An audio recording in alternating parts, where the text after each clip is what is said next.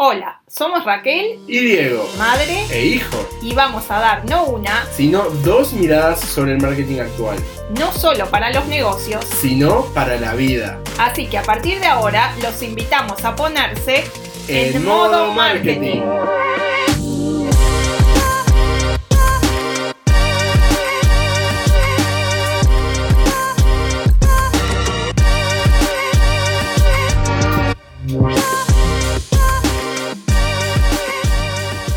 hola, hola, bienvenidos a todos a un nuevo episodio de Modo Marketing. Estamos en el episodio número 18. Estoy acá, Raquel Orlander, ¿cómo estás el día de hoy?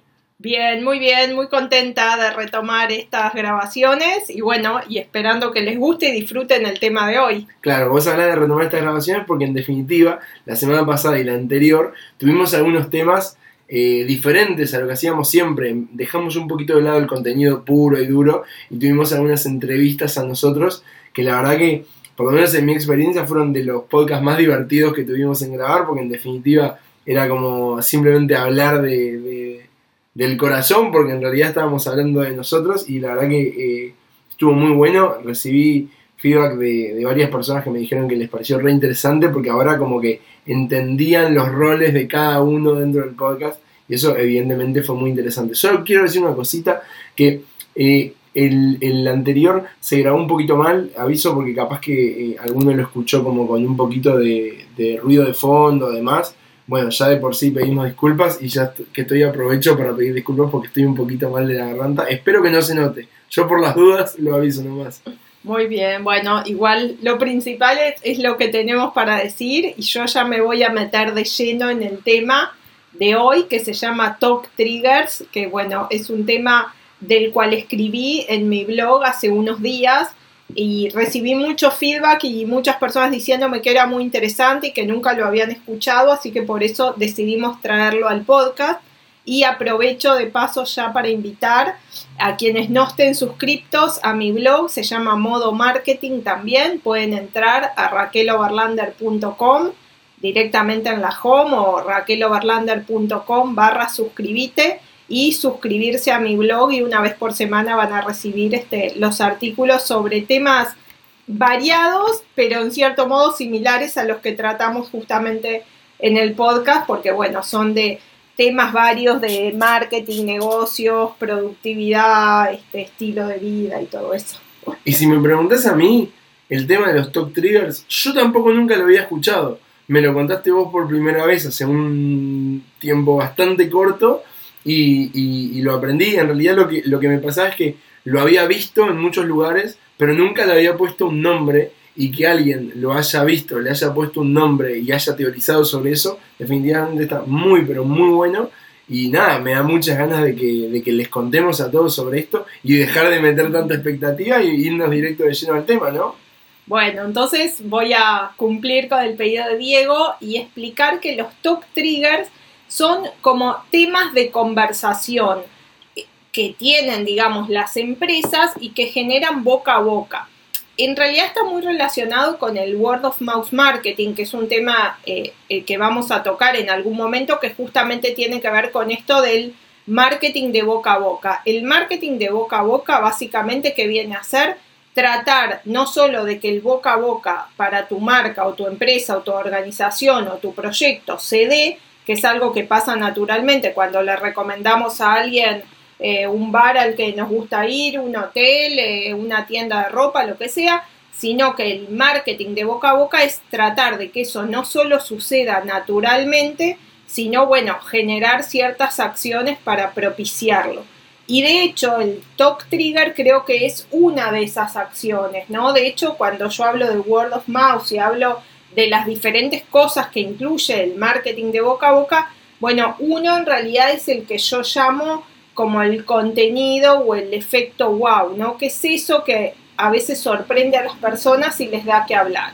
Bueno, el talk trigger, quiero contar que este término fue creado por Jay Baer y Daniel Lemin, que lo presentaron en un libro que lleva el mismo nombre, por si alguien lo quiere buscar, y básicamente es algo que te sorprende, te gusta y te genera ganas de compartirlo pero obviamente lo van a entender mucho más ahora cuando vayamos a los ejemplos. Sí, a ver, para mí está bueno este tema porque si nosotros somos el gerente de marketing de una empresa o, el dueño de una empresa, pongámosle el nombre que quieran, o cualquier persona que tenga una, posición de poder y de decisión dentro de una empresa, nosotros perfectamente podemos controlar con bastante nivel de detalle la comunicación que lanzamos, por ejemplo, cuando hacemos un anuncio en una tele, o por ejemplo podemos controlar el anuncio que sale en vía pública, o podemos controlar en mayor o menor medida, cómo queremos que nuestros empleados le hablen a nuestros, eh, a nuestros clientes, qué palabras usar, qué palabras no usar, cuál es el estilo,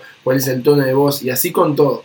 Ahora, donde tenemos mucho menos control es cuando otra gente habla con otra gente de nuestra propia marca. Y ahí para mí lo que tienen los top triggers y, todos estos tipos de cosas que, que vos estás mencionando es se rompe el mito de que no tenemos control sobre ese tipo de comunicaciones, sino que por el contrario podemos utilizar acciones estratégicas y creativas para poder hacer que la gente hable determinadas cosas que nosotros queremos sobre nuestra marca.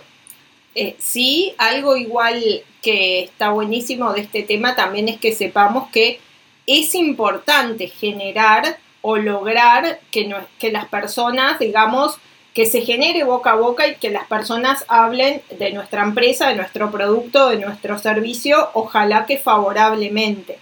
Si bien es muy difícil medir, hay un estudio de una empresa que se llama Engagement Labs, por ejemplo, que encontró que casi el 20% de todas las ventas que se realizan en Estados Unidos son influidas o determinadas por el boca a boca, ¿no? Eso es un impacto económico de 10 trillones de dólares anuales. Pero sea cual sea, si pensamos, y probablemente muchos de ustedes estarán pensando ahora, ¿no? En cuánto influye en su empresa, capaz no lo tienen medido, pero seguro que de un 20% para arriba de las ventas que generan, ¿no? Provienen del boca a boca. O sea, lograr que las personas hablen favorablemente de nuestra empresa nos va a traer claramente un resultado positivo porque aparte las personas confían en unas, en otras, mucho más de lo que confían en el discurso de la marca. Y porque pensemos que el cerebro está preparado para ser perezoso y entonces me estoy riendo, perdón, porque estamos, tenemos unos amansalocos acá de esas eh, bolas para apretar y Diego agarró una y yo le pedí que me, que me alcance otro. Pero bueno, perdón la interrupción. estamos contando el back office del podcast de cuáles, o sea, no, no, tenemos ni idea, ¿no? Pero seguramente la gente se imagina que nosotros estamos en un, no sé qué se imagina, pero capaz que un mega estudio, cuando en realidad estamos en un lugar súper cómodo donde tenemos nuestros amigos a y es como todo súper casero, así que bueno, la verdad, si, si mientras estás escuchando esto, vos también tenés una manzaloco, te invito a que lo apretes con nosotros porque cada uno tiene uno en este momento. Es una buena forma de mantener la ansiedad y no querer hablar todo el tiempo. Pero bueno, voy a publicar justamente en, mi blog, en raqueloverlander.com, eh, fotos de algún día de grabación ah, para, para que lo conozcan. Pero bueno, volviendo, porque nos habíamos ido y alguien de la audiencia nos criticó que a veces nos vamos de tema y no volvemos y ahora nos propusimos, bueno, cerrar un tema que estamos tratando, como en este caso los talk triggers, bueno, decíamos, por un lado, las personas confían en la palabra de sus pares, colegas, amigos, familiares, mucho más que en, las, en el discurso de las marcas. Y por otro lado, eh, todos sabemos que el cerebro es perezoso, ¿no? Nuestro cerebro está preparado para sobrevivir, quiere hacer el menos esfuerzo posible y recibir una recomendación le ahorra esfuerzo. Es decir, si yo estoy dudando a qué hotel ir cuando me voy de viaje a Cancún, porque ahora voy a poner un ejemplo con Cancún, y una amiga me recomienda y me dice, anda, este es bárbaro, vas a quedar conforme, realmente me solucionó un tema, porque ya me, me ahorró, digamos, trabajo, ¿no? Entonces son muy valoradas. Entonces, un talk trigger, llamémosle, viene a ser un disparador de la conversación, ¿no? Es promover el boca a boca haciendo que sea intencional en lugar de circunstancial e incierto, ¿no? es tratar de encontrar algo y vamos a ir a ejemplos concretos para que lo visualicen. Eh, por ejemplo, en el libro mismo de estos autores mencionan de un restaurante de Estados Unidos eh, que la carta, el menú, digamos, es un libro entero, es decir, tiene 500 opciones, ¿no? Entonces, bueno, todo uno cuando obviamente llega ojea las páginas y elige algo porque no le da para elegir todo, pero es un tema de conversación, ¿no? Bueno, viste que en este restaurante tenés 500 opciones, por ejemplo.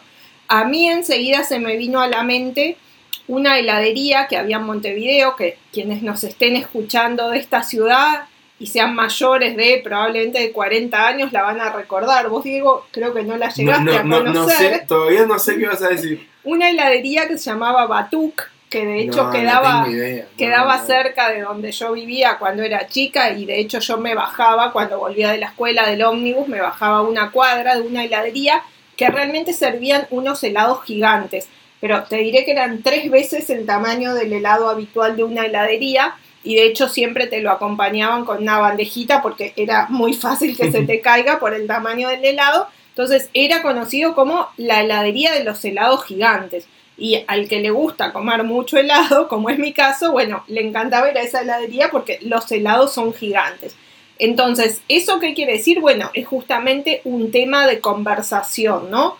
Y quiero antes de ir a hablar de qué características tienen que tener los top triggers y de dar más ejemplos, decir dos cosas, digamos, que no son los top triggers, para después que se entienda lo que sí. Por un lado, eh, no es mi unique selling proposition, no, no es mi, digamos, mi punto principal de venta, que en general es una característica de mi producto o mi servicio.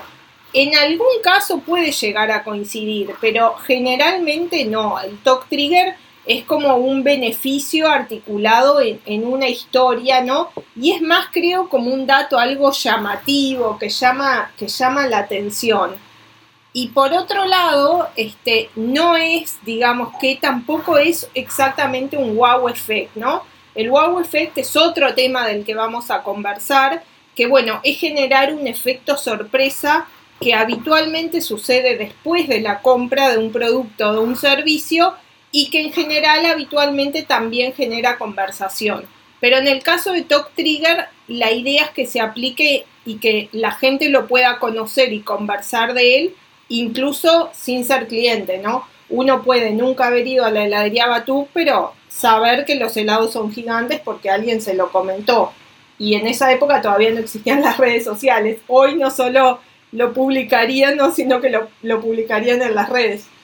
Además de contárselo a, un amigo. Sí, totalmente. Ahí para mí, yo cuando pienso en, en los top triggers, pienso en como las pequeñas cositas que hacen el, ah, miramos qué bueno no, no, no tiene que ser el wow effect de, pa, qué increíble esto, que por ejemplo se genera cuando eh, voy a comprar, no sé, voy a comprar algo y me viene con algo extra, o de repente me compro un celular y justo me viene con un case y con un protector de pantalla, porque el lugar, eso sería como un wow effect que, que de repente nos llega eso y decimos, pa, qué increíble, qué bueno, la verdad, se preocuparon por mí, les interesó.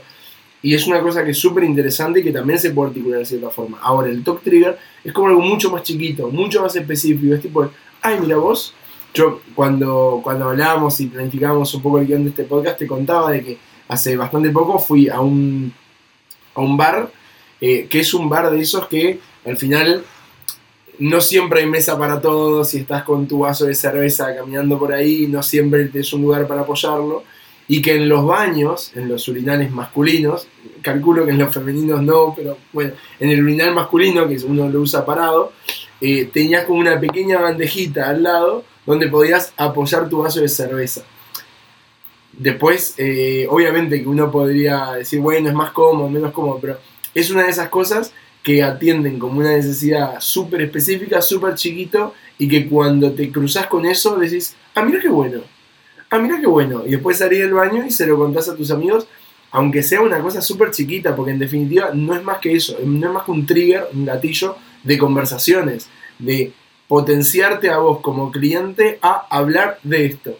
Porque en definitiva, a ver, nos gusta conversar, somos humanos, para eso, para, eso eh, hacemos todo lo que hacemos. Y por eso cuando las empresas entienden esto y entienden el valor de las palabras del cliente y que son mucho más importantes que la palabra de la propia empresa, en vez de concentrarse en decir, hey, miren las mesitas que tenemos en los urinales, que además sería una pésima pieza de comunicación, el simple hecho de colocarlas y colocarlas en un lugar estratégico para que la gente se dé cuenta y para que la gente, incluso si no las usa, hable de eso, es muy importante. Sí, y de hecho algo que también es importante que no necesariamente tiene que ser caro, ¿no? Esa implementación, ¿no? Sino que creo que tiene que ver más con la creatividad, con la sorpresa, eh, con el interés. Eh, de hecho, el caso y que con yo... el te voy a interrumpir porque esto es importante y con el entendimiento profundo del usuario y eh, del usuario del cliente llamémoslo como lo queramos o sea hay que tenerle amor a entender lo que el cliente quiere y usa y necesita cuando está usando nuestro producto o servicio y no es simplemente un ah puse una cervecería no no es tipo ah, mira, me estoy dando cuenta que como no hay mesas, la gente tiene este problema súper chiquito que quizás a nadie le importe pero igual le, dediqué 10 pesos a poner esa maderita ahí que está bueno. Bueno, eh, sí, está bueno lo que decís. De hecho, yo en, en, esa nota, por ejemplo, justo había estado en Cancún, en, en el Parque Xcaret, y puse como ejemplo que en los tachos de basura, que arriba tienen arena, me imagino que o de una época de cuando hay gente que todavía fumaba, ¿no? Y quería apagar los cigarros, este, o bueno, o es común que haya tachos de basura que arriba tienen este arena, bueno, esa arena en realidad le hacen moldes de animalitos, los que yo vieran de tortugas, no sé si lo van cambiando o si eso es mismo, pero evidentemente todas las mañanas antes de abrir el parque, ¿no? Alguien pasa por los tachos de basura y hace formas, digamos, en esa arena con formas de animalitos, y bueno, y es algo que llama la atención. De hecho, yo no sé si en algún podcast también comenté de una vez que me tomé un crucero y que en la habitación cuando te dejan la toalla, en vez de dejarte la toalla doblada en cuatro, como te la dejarían en cualquier hotel, te la dejaban también con forma de animalitos y todos los días de un animalito diferente, ¿no? Un día como si fuera un cisne, un día un elefante, no qué. A veces era incluso un juego entre las dos toallas de la habitación y realmente primero es ese tipo de cosas, ¿no? Te lo estoy contando ¿no? Y hasta ya te generaba que vos decís, a ver, ¿qué me habrán dejado hoy, ¿no? Esa pequeña sorpresa que, bueno, luego te hace conversar y hablar de eso, ¿no? De hecho, los autores dicen como que tienen que tener cuatro características los top triggers, ¿no? Y después hablan de cinco tipos, incluso ellos hablan también hasta, bueno, de un proceso, ¿no? De cómo generarlos, ¿no? Lo principal que queremos transmitir es que cualquier empresa u organización podría tener un talk trigger y que eso le genere conversación positiva que sin duda le va a traer resultados y creo que tal vez sea de las acciones de marketing hasta tal vez más económicas, ¿no? Que se, que se podrían generar en cuanto a resultados que pueden traer. Bueno, entonces ellos dicen que recuerden las cuatro R, que debe ser remarcable, relevante, razonable y repetible. Remarcable se refiere a sorprendente, no fuera de lo común, algo que te llame la atención y que de hecho eso es una regla fundamental también del wow effect, ¿no? Y también del word of mouth marketing. Y de todo lo que hacemos en marketing. si no somos fuera de lo común, eh, nadie, bueno, porque también nuestro cerebro justamente solo percibe lo diferente, ¿no? Porque en realidad si percibiéramos todo lo mismo que vemos todos los días, nos volveríamos locos. Entonces, bueno, remarcable, algo fuera de lo común. Relevante implica que lo sea para tu empresa y para tu público, ¿no? Como decía Diego, ¿no? En realidad tiene que ser algo que justamente sea relevante eh, para las personas en relación a tu empresa, ¿no? Yo decía, yo qué sé, regalar un iPhone todos los días eh, a los clientes o sortear un auto, yo qué sé, sí, llamará la atención, pero si no tiene nada que ver con tu empresa, no tiene sentido. Y relacionado con lo interior, dicen, bueno, esa idea de Talk Trigger implica una inversión razonable, ¿no? Claro, obviamente, como decíamos, si yo cada vez que venís a comer al bar, una vez por semana sorteo un cero kilómetro, y bueno, capaz la gente va a hablar, pero obviamente no me van a dar los costos y voy a tener que cerrar la empresa, o sea, no es razonable y por no ser razonable probablemente no sería repetible, ¿no?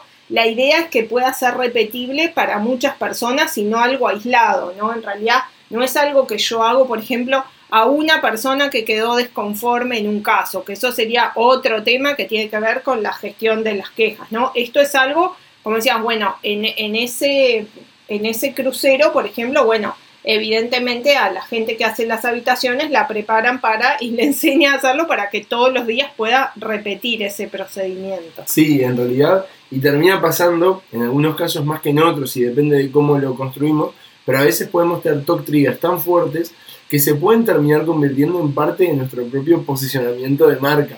Eh, te voy a contar un ejemplo de hace unos poquitos días. Este, yo fui a ver el, partido de Uruguay-Ecuador, que fue hace poco, la verdad que fue una linda experiencia del estadio y fue, eh, aparte de que no, no, iba al estadio desde antes de la pandemia, también es el motivo de por qué estoy un poquito afónico. Uruguay metió un gol en la hora, era evidente que me iba a quedar afónico. Pero bueno, independientemente de, de eso, después de ahí fuimos a comer una hamburguesería. Y no fuimos a comer una hamburguesería cualquiera, sino que fuimos a una que armó una promo que si ibas después del partido y con tu entrada eh, del estadio para el partido, te dan un 20% de descuento. Y una cosa que obviamente que no les cuesta nada y simplemente entendía, entendían que un partido que termina a las 9 y media de la noche termina haciendo que la gente después se junta a cenar, a comer una pizza, a comer una hamburguesa.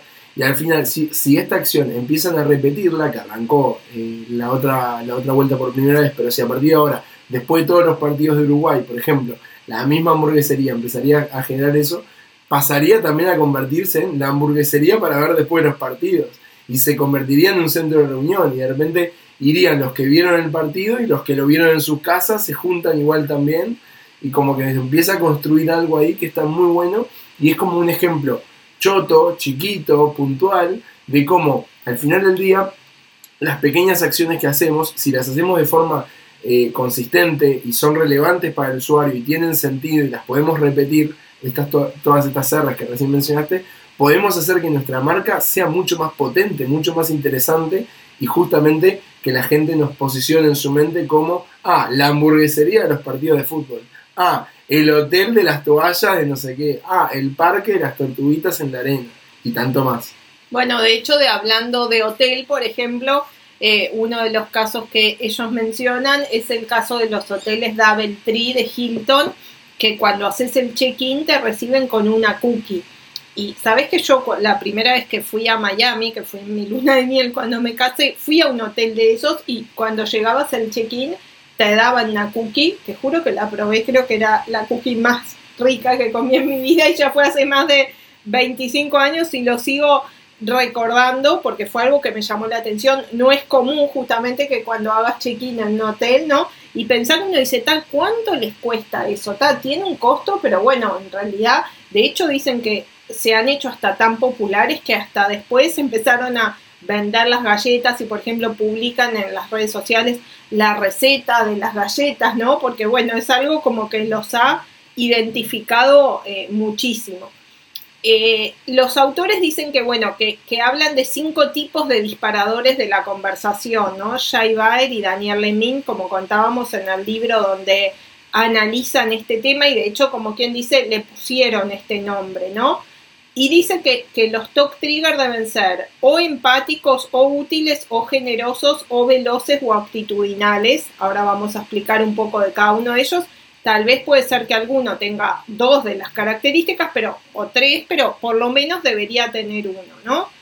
Eh, entonces, el primero que dicen es el talk trigger empático, ¿no? Dice, bueno, es algo cuando extremas, como quien dice, ¿no? La empatía que tenés con el público.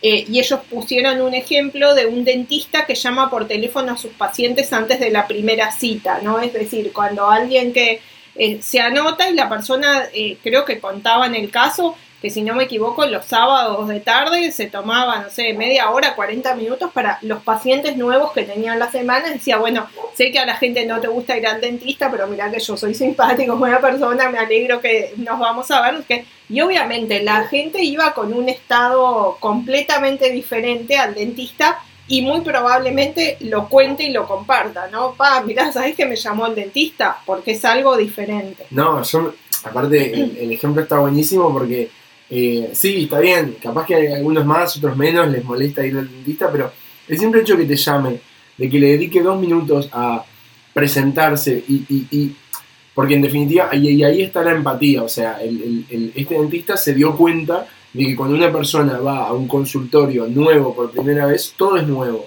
eh, la ubicación de donde se ubica la, oficina es, diferente, eh, la sala de espera es otra, el dentista que te va a atender es otro y va como con otra actitud diferente al resto de dentistas porque obviamente cada uno funciona de forma diferente y lo que termina pasando es que se da cuenta de que haciendo ese tipo de acciones tan pequeñas la gente como que va con una paz y una tranquilidad diferente y ahí está la empatía, el entender la parte humana de, la gente y atacar al miedo y, además generar una buena onda, ¿no? Generar una buena onda. Bueno, tampoco me quiero, me quiero meter tanto en este, en el, empático, porque como vos decías, además del top trigger empático, tenemos el de utilidad, el generoso, el veloz y el actitudinal. Y nada, me gustaría si puedes tirar tipo un ejemplito de cada uno. Bueno, el de utilidad eh, justamente es cuando en realidad, bueno, estoy haciendo algo que es extremadamente útil para las personas. Creo que lo que vos contabas de la cervecería tiene que ver con eso. Súper eh, útil. claro, uno que ellos contaban en el libro es una compañía de software que da hosting gratuito a sus clientes para que alojen el sitio web y en realidad probablemente esa empresa no pague un hosting súper caro y es poquito en relación lo que lo que ocupan los sitios institucionales, entonces no es muy costoso, pero es algo súper útil y que a las personas este, le, le sirve. El top trigger generoso, bueno, un ejemplo que recuerdo de libros que dicen de un centro de convenciones que regala a los asistentes de, a cualquier convención una entrada para el zoológico que está a pocos metros de distancia del mismo, ¿no? Entonces vos si vas a un evento de cualquier cosa en ese centro de convenciones, que en general, obviamente, mucha gente probablemente sea de otro país, no de otra ciudad, y va a eso, bueno, le regalan una entrada para visitar el zoológico. Eh, y, en realidad, como nosotros justo hablábamos, esto de que hoy, bueno, también la generosidad y la utilidad son como características del marketing, ¿no? Y en realidad, bueno, dar... Especialmente el content marketing. Claro, dar contenido en general tiene que haber... Pero está bueno diferenciarlo, ¿no? Porque, por ejemplo, yo escribo una nota de blog semanal y mucha gente me dice, ay, me resirve, me súper interesa, pero está, y creo que es, trato de que sea generosamente compartir mis conocimientos, pero no es exactamente un talk trigger, en realidad eso como acción. De hecho, ahora tengo el desafío de pensar un talk trigger para mi consultora. No, evidentemente que, que, que se vuelve complicado porque al final del día eh, ya categorizar las cosas entre qué es un top trigger, qué es un effect, qué es un content marketing.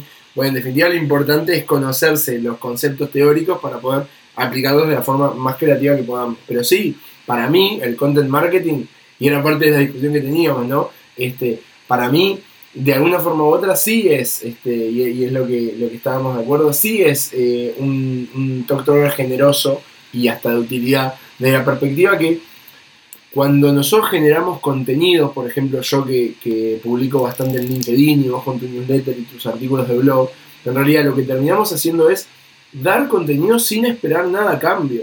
¿Por qué lo hacemos? Bueno, porque confiamos en el proceso y sabemos que eventualmente a nosotros nos va a servir.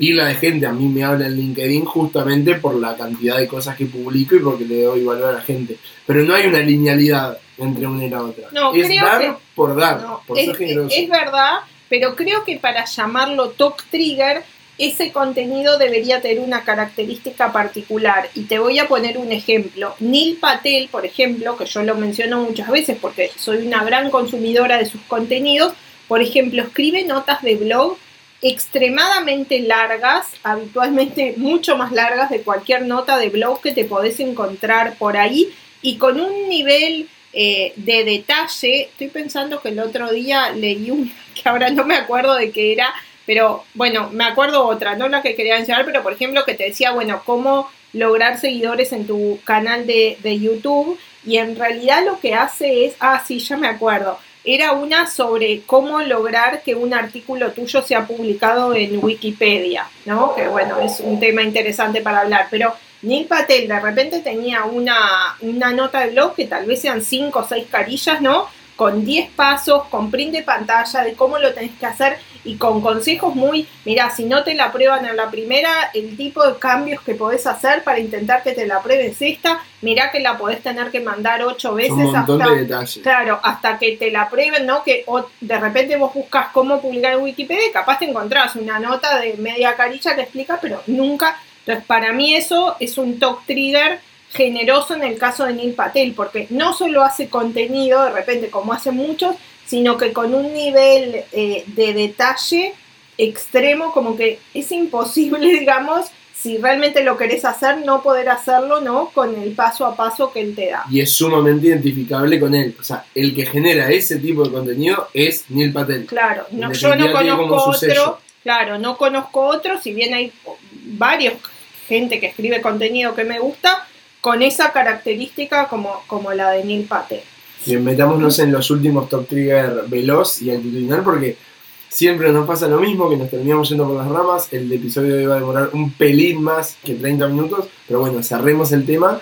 Este, y, y bueno, lo mucho que nos queda por hablar lo seguimos después, obviamente, en un siguiente episodio. Bueno, talk trigger veloz es cuando haces algo eh, mucho más rápido de lo que lo harías habitualmente. Eh, no sé, si tú logras que tu restaurante te comprometes a que en menos de tres minutos el pedido está en la mesa, evidentemente eso sería un talk trigger veloz, ¿no? Ellos en el libro ponían el ejemplo de la compañía KLM que contaban que obviamente cuando alguien se olvida algo en el avión, viste, la gente después tiene que ir, reclamar, mandar un mail, ver una vez que llegó a su destino si se lo pueden mandar y la gente demoraba un mes de repente en hacerse de nuevo con el objeto perdido. Y ellos lo que hicieron ahora es tienen un sistema que cuando saben que una persona está de tránsito y luego tienen otro vuelo, no sé, tú te olvidaste el celular, el iPad, cosa que pasa más de lo que nos imaginamos en los aviones, y alguien va corriendo y te lo deja en tu puerta y cuando te vas a subir a vuelo te dicen, ah, usted se olvidó algo en el avión y está, es un- una experiencia increíble para las personas.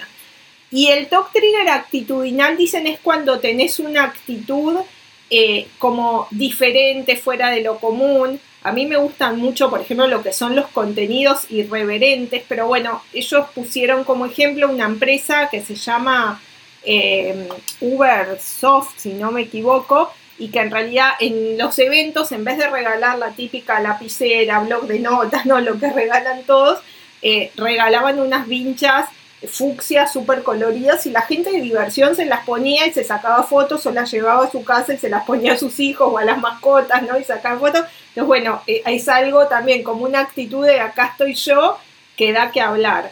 Así que bueno, creo que este, esa es la idea que queríamos compartir hoy, hablar de los talk triggers que son disparadores de la conversación.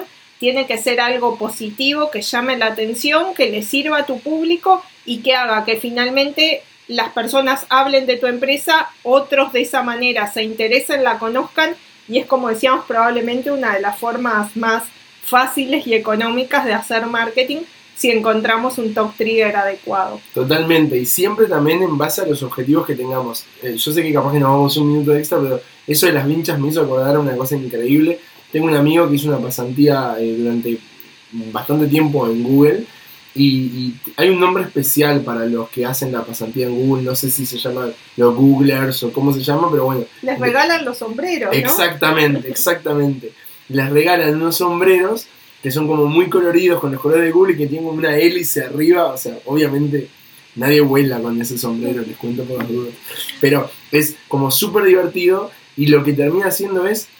Ahora todos quieren ser pasantes en Google, que es en definitiva, y por eso digo, el- la alineación con los objetivos. Si vos a la persona que querés contratar como, como pasante le, le haces una cosa específica para los pasantes, con una cosa divertida, curiosa, que es lo que la gente busca, porque la gente cuando busca en una pasantía es bueno, una primera o segunda experiencia de trabajo, empezar a descubrir la cultura de la empresa. Nada, en definitiva, me, me, me apareció el ejemplo en la cabeza y no, no pude evitar contarlo, pero, pero bueno, nada, me parece que obviamente nos podemos adentrar un poco más en el tema de los top triggers, pero más allá de los top triggers es como un poco de todo, ¿no? Es cómo generar conversación a lo largo de bueno, un montón de cosas que, que podemos hacer.